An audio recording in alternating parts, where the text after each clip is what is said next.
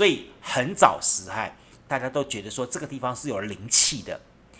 可是呢，好巧不巧，当年日据时代，日本人开辟的胜利路，好，开辟的胜利路，从这龟山的这小龟山跟大龟山之间的龟山顶的地方脖子部分去穿过，哇，这下子不得了了，一开过去不得了了，开过去之后呢，果然发生了断头事件，你知道吗？据说当年，好，据说当年那个胜利路好开过去的时候呢，地上血水全涌。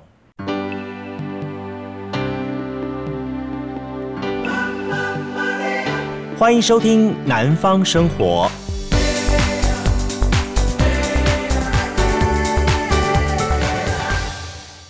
嗨，大家好，欢迎收听《南方生活》。今天是二零二一年八月十六号的礼拜一，《南方生活》，我是杜伟。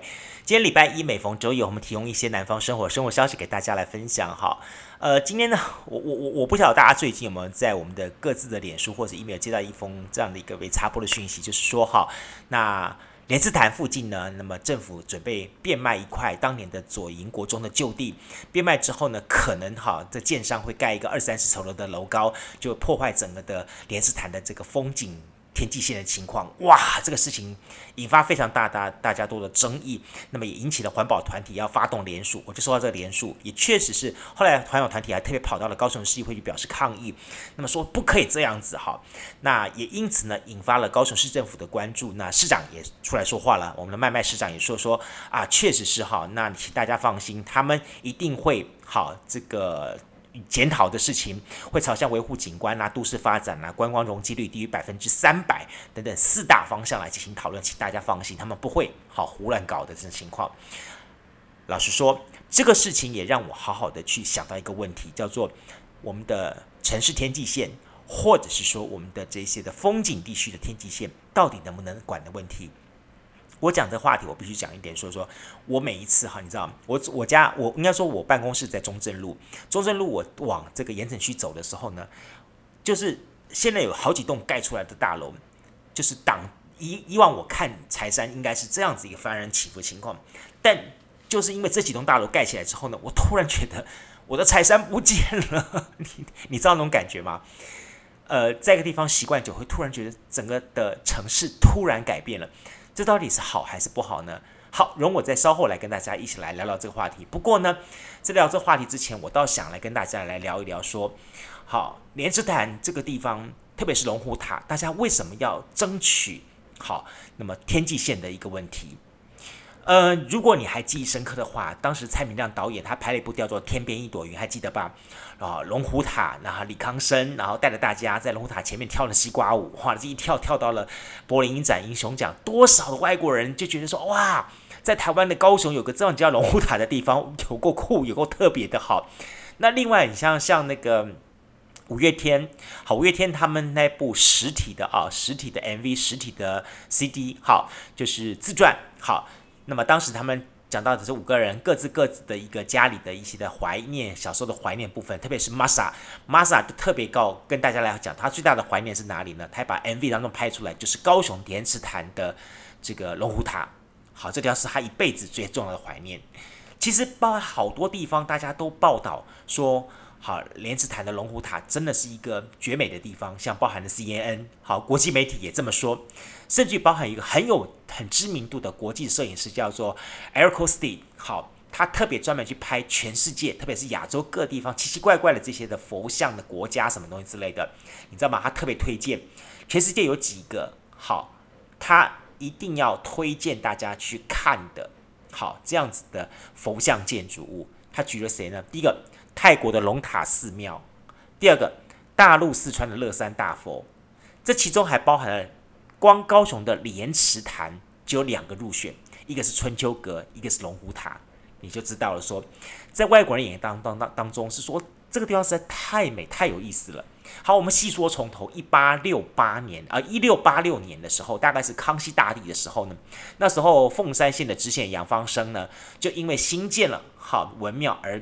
决定呢，说我们旁边那个水潭的部分呢，把它种点莲花，变成哎夏天莲花盛开，就叫莲池潭，看起来很美。好，那时候叫做畔水荷香。我告诉你哈，后来慢慢慢慢的在盖了什么呃玄天上帝庙啦，好盖了什么春秋阁啦、龙虎塔啦，慢慢慢慢增加了很多的高雄的景点。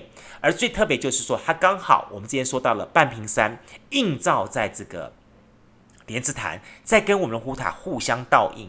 那么因此呢，有一个远近驰名的名称叫做莲潭夕照。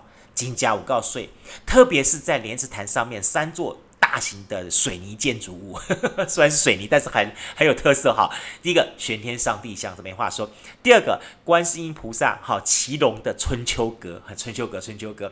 第三个呢，就是我们这个龙虎塔。好，这一次呢，就是因为说环保团体非常担心说，因为刚刚好龙虎塔的架鳌兵。就是左营国中这一块土地，如果被市政府给抛售掉的话，这些建商呢，一定是又搞什么容积率、建蔽率什么东西，一盖盖盖起来，尤其这么漂亮的哈，面湖地一街，好，这种情况之下的话，怎么样？盖个二十层楼、三十层楼，那不为过。这一盖下去会变什么情况？叫就以后我们拍照拍龙虎塔的时候，很可能在龙虎塔正后方突然出现两栋、三栋、四栋、五栋，不晓得多少栋的建筑物出来，你能够容忍吗？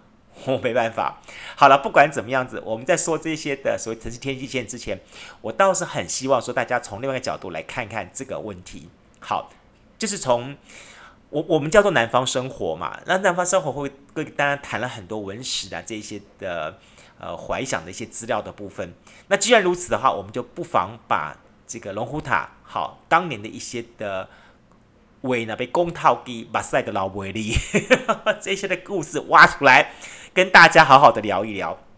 好，我们先说到了这个龙虎塔，龙虎塔它一定有老板吧？对，谁盖它的呢？叫架对名这些左营慈济宫，慈济宫拜虾米郎，拜的就是保生大帝。好，保生大帝大家都知道了哈，保生大帝这没有话说了。那保生大帝这一个慈济宫的神像还是有来历的哦。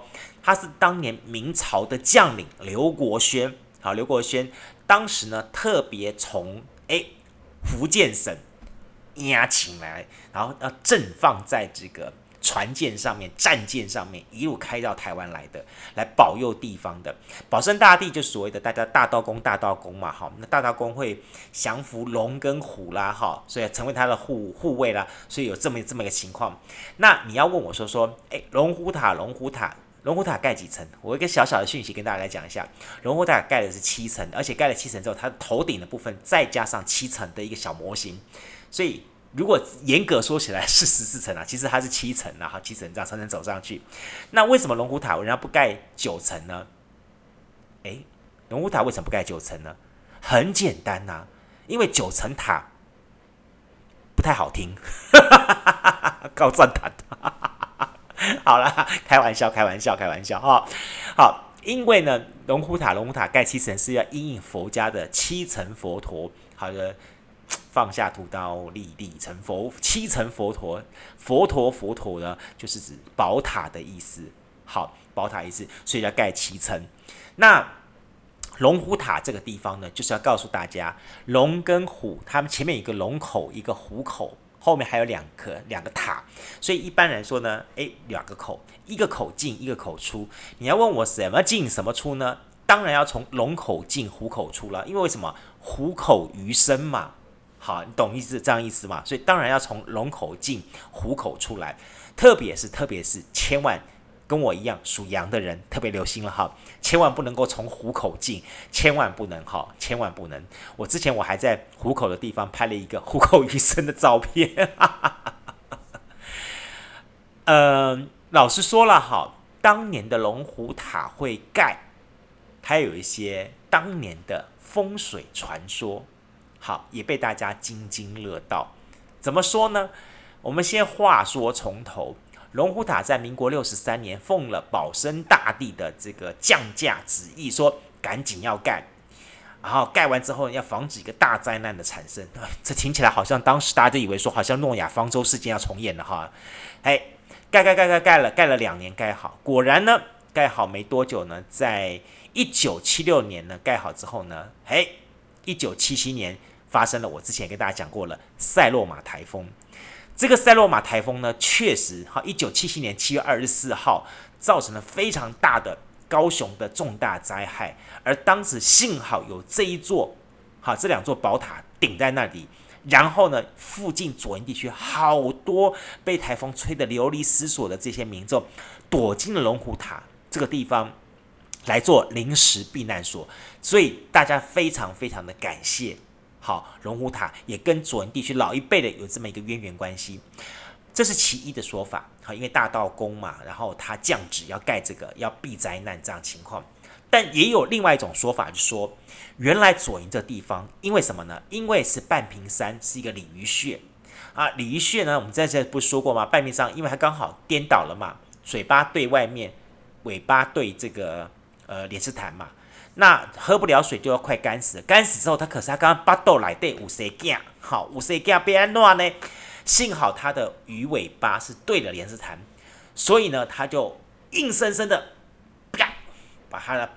这个腹部给撑开、爆开，然后呢，把他的这个算是一个剖腹生子情况，他血水喷开，喷开之后呢，哇，造成莲池潭那边呢，鱼就唰整个上下来，所以说整个莲池潭里面有这么多的鱼虾蟹，就这么来的，大家这么说。好，当然呢，这喷血的情况之下呢，也造成这地方到处都是风水宝穴。景价告贼，好，我们不要讲别的说，说光莲池潭周边就十二座大庙，好，十二座大庙，全台之冠大庙哦，不是小庙，都是有名有姓的大庙，从明朝、清朝就开始喽，好，一直到现在可以说是非常非常知名的。那最特别就是说，当时有一个龟山，大小龟山，龟山的龟，嗯嗯，大龟山上面，好不好意思，大龟山的头上面。甚至有一座好天妃庙，当年有一座天妃庙，拜妈祖天妃庙，你知道吗？这个天妃庙的兴盛程度，据说当年还没有所谓其后灯塔的地方，靠的好那时候航行作业船是大家在海上航行的时候，远远的眼睛看的啊，导引向来的，都导引什么？就靠了这个好楼顶好楼顶妈庙的这个楼顶楼顶这个灯哈，就是妈祖庙前面灯光来引导他们，所以很早时代。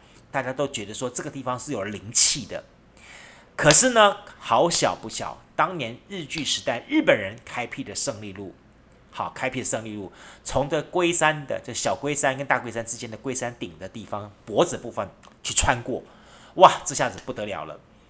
当时地方上一直说说说，拜托拜托，please 不要开过去，它会破坏我们的风水。日本人不信这一套，好了，这一开过去。不得了了，开过去之后呢，果然发生了断头事件，你知道吗？据说当年，好，据说当年那个胜利路好开过去的时候呢，地上血水全涌，哈，大家想说，完了，死了，龟山的龙脉破了，断了，惨了，没有了，好，大家吓死了，好，怎么办呢？好。大家就很惶恐啊，就去拜拜啊，请慈济宫的老祖啊、玉皇啊，拜托一下啊，该个怎么样子啦？好，弥补当地的这个这个这个问题啦。好，也因此来降旨说，好，我们就造一座龙虎塔来补这个风水，好，补这个风水，啊，希望能平复大家心目当中的恐惧。可是呢，后来呢，在老蒋时代呢，又发生了另外一个故事，就是说，呃，因为据说哈。这个地方有很多的这个能人志士可能要产生。好，那大小龟山的这个地方呢，风水实在是太好了。虽然日本人这个切了一条好这胜利路过去呢，但只是造成了龟颈的皮毛伤，龟脖子上的皮毛伤，还好没有伤到真正的龙某龙脉。所以这种情况之下呢，诶，老蒋就怕说。如果到时候能人志士取蒋家取而代之的话，怎么办呢？于是呢，他就找到他的这个最佳部署。好，当时刚好也过世了这个海军总司令桂永清先生。哎，你知道吗？高雄左营的永清国小就是为了纪念他的桂永清先生。好，永清永清国小永清。于是呢，设立一个永清塔，设在哪里？设在这个小龟山的头顶上面。就好像是那个乌龟头哦，被用一根大头针把它插住，定住它，这下子龟就没有办法摇头摆尾了，也没办法下去喝水了。哇，这下惨了！就因此，好，就因此，这个龟就做不了怪了，也风水就被破了。好，这也是有此一说了哈。还有一个好玩的一个说法说，你知道吗？这个龙虎塔，龙虎塔，龙虎塔有七层，但向来都只开辟到第六层，第七层向来不让上去，为什么呢？据说哈，这也是是说，当时在这个莲斯坦这个地方呢，鬼怪传说很多。好，这当时呢，诶，也是为了平复人心啦。好，就希望呢，是不是神明呢出来跟这个莲池潭里面的这些孤魂野鬼们做一个交易？好，做一个说说法。后来呢，哎，地藏菩萨非常仁慈，就从这水潭深渊当中技法，哎呀，就把那个这些溺死的孤魂这些野鬼们，统统把它提拔起来，拉拔起来，然后希望呢，我把你们拉拔起来之后呢，一起好来找一个地方，让你们来共同修身养性，来共同参佛。就想着放在什么地方呢？就放在龙虎塔的第七层的塔顶。好，这个所有的这些的。精怪鬼魂们都集中在这塔顶的地方，然后呢，在地藏菩萨的看守之下呢，能早点修炼成仙。那也在当地的诸多神明保证下呢，大家相安无事。好，慢慢慢慢的，哎，说也奇怪呢，这个怪事呢，意外呢，就因此比较没有发生了。好巧不巧。高雄的左营的城隍庙呢，实在是太有名气了。基本上它掌管到台南以南的各个城隍事务，所以经常地方上这种什么老年的啊、倒丁啊，什么城隍绕境啊，什么无为不会归大堆。好，那么特别是每一年的这个城隍绕境游街的时候呢，大家都经常到这个地方来走走走一走看一看。好，各家也是非常欢迎。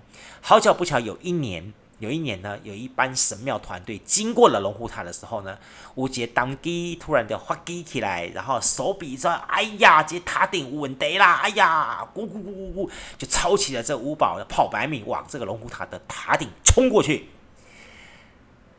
这下子就开始发生事情了。当当机冲到塔顶的时候呢，跟过去的时候呢，就听到一声惨叫声，看到当机呢，就从这个塔顶呢，嗖。掉到龙狮潭潭底去了，大家一看不得了了，就赶紧去找啊找啊找找找。哎，奇怪呢，东找西找，东找西找，怎么找都找不到，就赶紧问啊，因为大家来做客的啦，这些是那些外面的庙米庙的当地什么东西来拜庙啦，来做客啦。那发生这个意外到底怎么回事呢？就赶紧来请教一下城隍爷啦，问问看到底怎么状况啦。城隍爷说说，放心，大家。这事情已经发生了，也挽挽回不了了。三天后，好，你现在找也找不到，三天后就可以找到了。果然，三天后呢，就在这个塔的旁边的水泥巴里面找到了这个当机，当然都已经往生了哈。那据说是什么情况呢？据说是说，其实这个这个地方的这些的精怪鬼魅。在塔顶其实是经过地方上神明准可修行的，这些刚来外面的这些的初来乍到这些的所谓的呃庙啦，或者是当地什么，他们不了解这个地方的情况，一看到五 A 五 S 情况的时候，可能就想说说我要降妖伏魔，就冲到上面去，就没有想到反而发生了这起很不幸的意外。好，所以啊，这也就是告诉大家。什么叫做入境问俗？这些情况下，它都有曾经发生在当年过。好，所以现在很有意思。现在龙虎塔的地方，刚才前到它是盖七层，七层。那现在龙虎塔呢，在早些年的时候，我记得我小时候看的时候，他们是不管是龙身或虎身，他们是粉漆壁面，然后用那个彩绘的方式，毛笔彩绘方式画了各种的故事。像龙身上面画二十四孝，有地狱十殿，我觉得每次看到地狱十殿，看到浑身嘎铃顺那惊。好，那虎身方面呢，就画了玉皇大帝的三十六宫，好工匠图跟十二贤士啦，七十二人什么什么之类，这样这样子哈，好画画这样东西。那后来呢，因为是我我我还记得说，小时候我们经常又是粉墙嘛，经常可以去摸摸摸摸摸摸了摸了摸了，所以就很多的手脚印啊，什么东西的摸得很脏，然后甚至一些呃天。天气阴晴啦、湿啊、潮湿什么东西就剥落啊，就都很难看这样情况。那妙方就觉得说说，哎呀，这样子也不好，天天 天天搞搞搞搞了这样子，还要不断的重新粉刷粉刷，干脆一劳永逸。于是呢，后来呢，大家就在呃看一下哈，呃后来吧，后来大概在一九七几年，二零零三对，在二零一三年的时候，二零一三年的时候，他们请了那个交趾陶的老师，好，谢东哲谢老师，重新好，就是以交趾陶的方式，把原来的故事用交趾陶方式重新去做起来，这样做起来之后更能生动、更好看、更漂亮，而且交趾陶，然后用这种洞穴的方式呈现也很有意思，很很像敦煌壁窟一样。但相对一点是，它又用亚克力把它挡住了，你就再也没办法去近距离接触了，只能看。没在触摸啊，好，这是很好玩的一点哈。不过你你你也去问说说，哎，我们都知道说，呃，这个龙虎塔哈是刚刚讲的慈济宫他们所盖的，对不对？那龙虎塔是谁盖的呢？好，慈济宫是慈济宫盖的没有错，他是老板啦。但慈济宫委托谁来盖呢？这其中又有一些很有意思的故事。呃，你如果很印象深刻的话，当时曾经高雄市传出来有一段有一段时间，好像说什么呃百业萧条啦，很多的饭店接不到陆客啦，好只好改收 休业啦，或改做安养中心。其中在高雄的九如路的这个金源饭店，好就改成安养中心了。金源饭店的前董座，好的当属定好郑光灿，他是个设计师，建筑设计师盖五名啊。可是当年的时候。他还是一个还刚刚出茅庐的一个年轻的设计师，而且没有像人家什么什么成大的背景啦、东海背景这样情况。那他也去跟人家去抢，好抢说他也想要来盖这个龙虎塔。诶，很有意思，就是真的神明眷恋。在一九七六年的时候呢，就是用跋杯的方式，好，当时哦，真的慈济宫是好，你有哪些的找来的这些建筑师呢？一个一个唱名，然后很场跋杯，哎，无独有偶，景价好，景价我们的这个郑设计师，好，郑光灿郑设计师呢，就真的跋杯的方式呢，拿到了龙虎塔的设计。我告诉大家，很有意思，启明堂也是郑光灿设计的，好，所以这两个都是他设计的。不更有意思的是说，当时因为我前面说到说，因为受到禁令影响，所以那时候的包含了台湾的木雕、石雕都非常的昂贵。你要真的盖起来的话，这个钱花下去不得了。所以呢，就相对想说说我是不是可以用水泥的方式？所以呃，论到台湾的水泥建筑物的代表的话，玄天上帝像，然后我们的骑龙观音、春秋阁，好，以及这个龙虎塔，特别是龙虎塔呢。堪称代表，好，它全部都是水泥打造的。呃，这个龙虎塔呢，你要说好设计师，我们知道是郑光灿，那盖的人 K K 野狼，好，就是说那个承造的新建商又是谁呢？你如果现在来到南台湾，甚至你上网络去查，有一家叫做传说艺品，好，现在他们很厉害，一条龙在工厂里面把所有的庙都已经盖好了。甚至拆解了，然后之后呢，还可以到个地方用组合方式，很快的把庙组合在一起，或者是一整个小土地庙整个盖好之后，拿到现场一摆下去就好了。他就是来自于屏东的林富准，好，林富准这兄弟俩，其实他们就是一个家族企业了哈。那当时呢，他就是全力发展水泥制品，水泥做的各种神像，水泥做的各种的庙。而且用一条龙方式盖盖盖盖出去，它今天已经成为全亚洲地区、华人地区最大的盖庙工厂，就是在屏东，叫做好传说一品，很有意思吧？那就是他们来盖的这个龙虎塔。他们现在的庙，你晓得吗？甚至还卖到新加坡跟南沙群岛，南沙群岛哦，南沙群岛厉害吧？好，其实哈。你会发觉说，其实这些的故事都很好玩，很好玩。光一个莲池潭，我们不要讲其他的，光一个龙虎塔有这么多的传奇故事，那可以让我们在黄昏时刻，我们带着孩子来这个莲池潭潭边散步的时候，跟孩子们、跟孙子们慢慢讲这些故事，你不觉得这样子很有意思、很有趣吗？你想想看，如果有一天，我们用手指的莲池潭的龙虎塔说：“你看这个龙塔跟虎塔怎么怎么怎么。”然后讲述当年这些故事的时候，小朋友旁边跟你讲说说爷爷爷爷，或者是说阿伯，或者是跟你讲说爸爸，啊，你指的是哪一栋？哎呀，龙虎塔的旁边后面还有一栋、两栋、三栋、四栋、五栋、六栋，真的哪一栋？啊？怎么办？这是一点。还有一点说，如果有一天我们在拍龙虎塔，现在拍起来多美！你看那两个龙虎塔那边旁边这样子龟山，然后这样天际线多美。如果说现在我们再去拍，有一天你拍的照片旁边出现了这个大楼，楼上面有人在晒万国旗的话，然 后这样的照片登上国际的话。哎呀，我我我敢保证，这个绝对会成为我们的莲池潭传奇故事，一定会再增加一笔的。好，那将来我们可能在前提到说，民国几年几月几号啊，哪一位首长啊下令啦、啊，同意贩售土地啦，哪一个建设商承建啦，从此呢造成我们莲池台有这么一个景观的破坏啦，你说是不是？这让我更更更想到一点呢。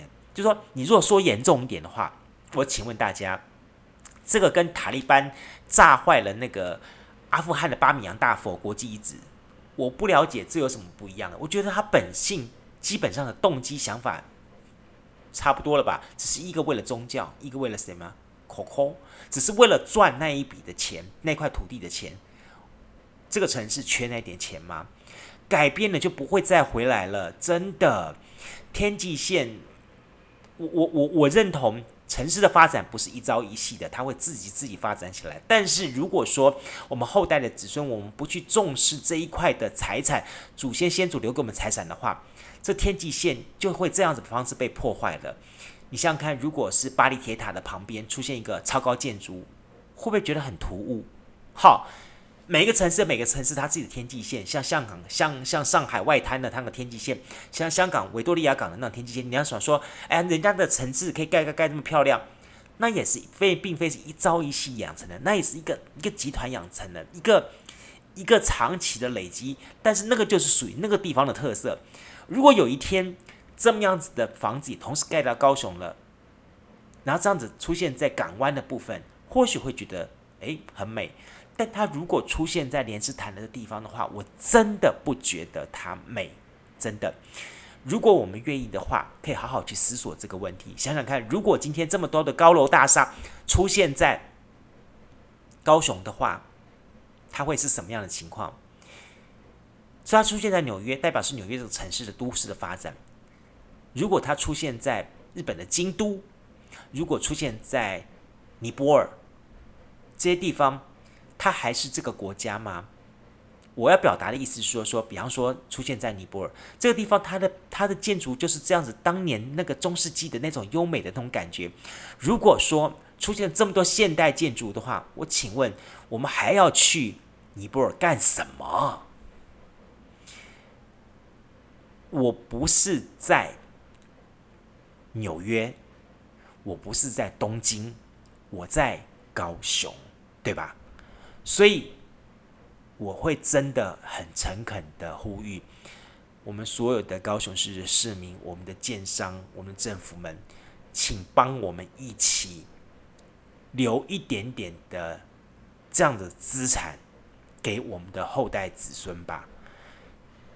我认为说大家的利益的调整绝对不是一个零和的游戏，我相信一定还有一些什么样其他的发展的方法跟处理的方法。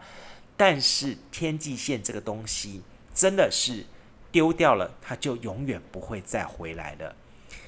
它就像是一个公共财、一个文化资产一样，请大家站在一个我们愿意为后代子孙留一个什么样的历史空间的角度，去好好思索一下，好吗？呃，我今天有一点点话多，主要是因为说我自己。对这个地方，我有很多的感触。我从小在这个地方长大的，我很希望大家能够哦，好好去思索一下。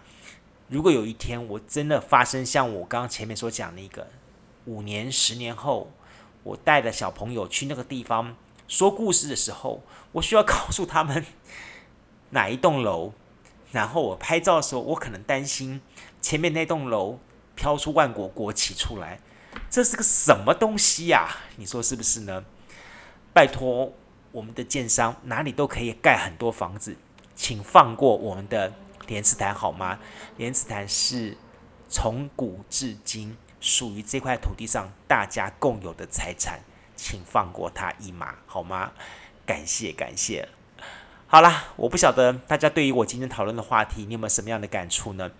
你有没有人认同说，我们其实可以不必要为了呃左营国中那块土地把它放掉，然后失去了，好换了一些钱，然后失去了我们永久的莲池潭的风景景观线，我们的龙虎塔的风景景观线。你是不是也这么认同呢？如果你也是认同的话，欢迎大家跟我留个言，让我也感知到，呃，来来听听看你的意见跟想法。呃，不管是在我们的 Apple Podcast 上，或者是在我们的这个呃 Instagram，或者是在我们 FB 的脸书粉丝团上，都欢迎留言给我。对我们今天讨论的话题，你我你你觉得，呃？不管是这个城市当中的天际线，我们是不是应该适度的去管理一下呢？特别是我们的风景的地区的管理的风景的这样天际线，我们到底要不要管理呢？到底要不要管它一下呢？欢迎大家留些言来跟我互动交流一下。OK，今天非常沉重，跟大家讲了这么多故事，但心情还是沉重的。好，感谢朋友们节目收听，今天是二零二一年八月十六号，希望听完今天故事之后能够。给你一些启发，一些想法。好，那我们就明天同一时间空中再会，拜拜。加入南方生活，勇敢选择过生活的开始。欢迎关注南方生活 Spotify，以及按赞、留言、分享脸书粉丝团。南方生活，我们下次再见。